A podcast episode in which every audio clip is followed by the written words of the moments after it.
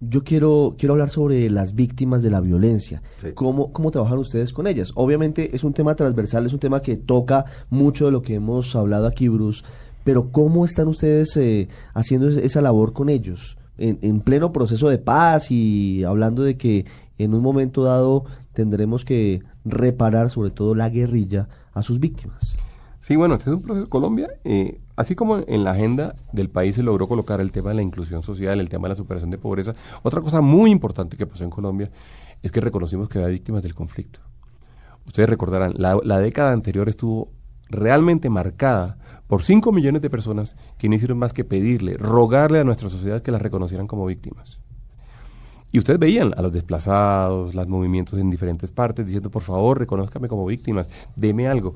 El hecho de que se haya tramitado la ley de víctimas generó, sobre todo, un reconocimiento de nuestra sociedad de esa deuda social tan importante que tenemos con, con las víctimas del conflicto armado. Entonces lo primero que se hizo fue eso, se creó la ley. La ley creó varias otras cosas. La ley creó la Unidad para la Atención y Reparación Integral de las Víctimas, que es una entidad adscrita al DPS también.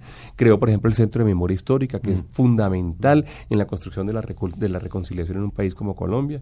Entonces tenemos en este momento la construcción de un registro también, que es un registro especial casi que único para Colombia, donde estamos, tenemos más de 5 millones de personas que están siendo reconocidas como víctimas. Y con estas víctimas se está trabajando en un programa de reparación integral.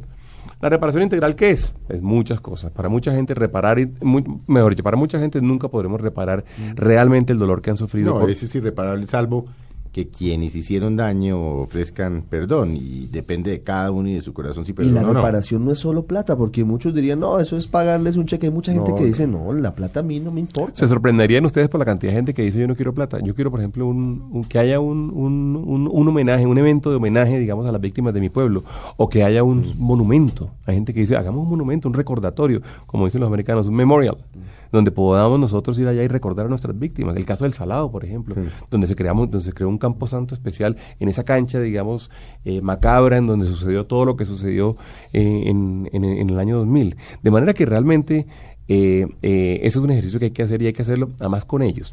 En muchos casos, por ejemplo, la reparación colectiva hay que hacerla preguntándole a la gente, ¿usted cómo se sentiría reparado? Ahora, por supuesto, la ley dice otras cosas también. La ley dice hay que ayudarlos, si no tienen ingresos, hay que ayudarlos a generar ingresos. Tenemos que hacer un trabajo psicosocial. Ustedes no se imaginan lo importante que es el trabajo psicosocial. Ahora, de, déjenme eh, hacerle caer en cuenta la magnitud del problema. Darle atención psicosocial a 5 millones de personas. Es decir, no hay en realidad psicólogos en Colombia ni, ni, ni, ni, oficiales de la salud suficientes para atender 5 millones de, de, personas simultáneamente. Entonces la ley también reconoció que era un, problema suficientemente grande y que la solución se debería producir gradualmente. Mm. Entonces estamos en este momento en un proceso de priorización. La gente que se encuentra en mayor condición de vulnerabilidad debería ser la que primero se atiende y pues habrá gente que tendrá que esperar algún tiempo para ser atendida. ¿Cuántos desplazados hay en Colombia? Porque las cifras hace tres años eran cuatro millones de desplazados, es decir, detrás de Sudán.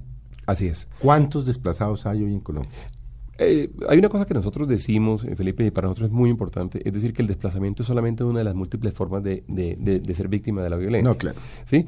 No, digamos los que se han tenido que ir de su terruño. No, pero lo digo, te lo digo por lo siguiente, porque es que el, el reconocimiento de las víctimas en un país como Colombia arrancó por el reconocimiento del desplazamiento.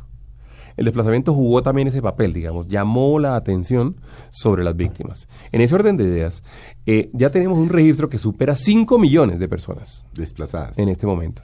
Me acordé de un, de un, personaje que decía que no eran desplazados, sino migrantes. José Gaviria. Sí, no, porque aquí tampoco había conflicto armado, ¿no? Eso no hablemos del primo de Pablo. Pero 5 millones. Dañamos el programa. 5 millones de desplazados.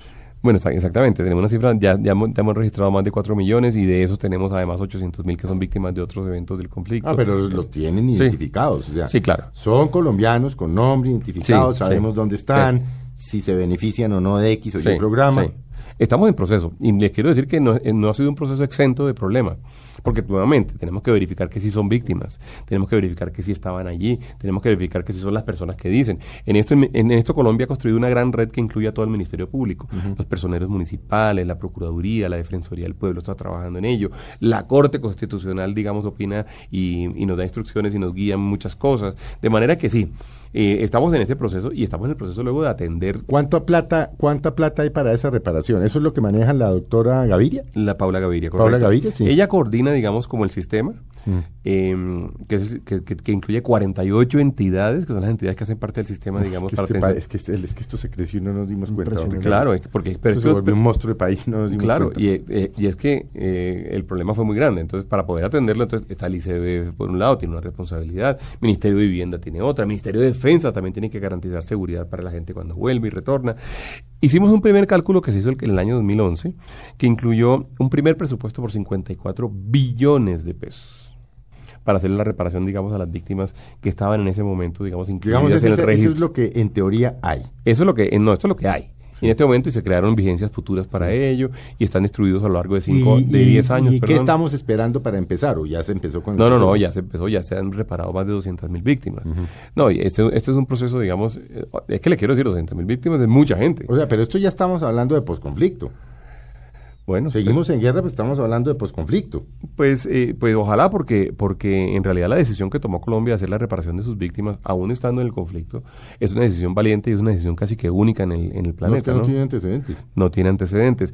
Ahora bien, nuestra generación pues tenía que tomar esa decisión, si no se lo, se lo dejamos a los nietos, porque pues, pues, hay, que, hay, que, hay que, además entre otras cosas, porque yo creo que si uno logra hacer esto, probablemente también es una de esas semillas importantes para la paz. O sea, eso puede significar el fin del parte del fin del conflicto.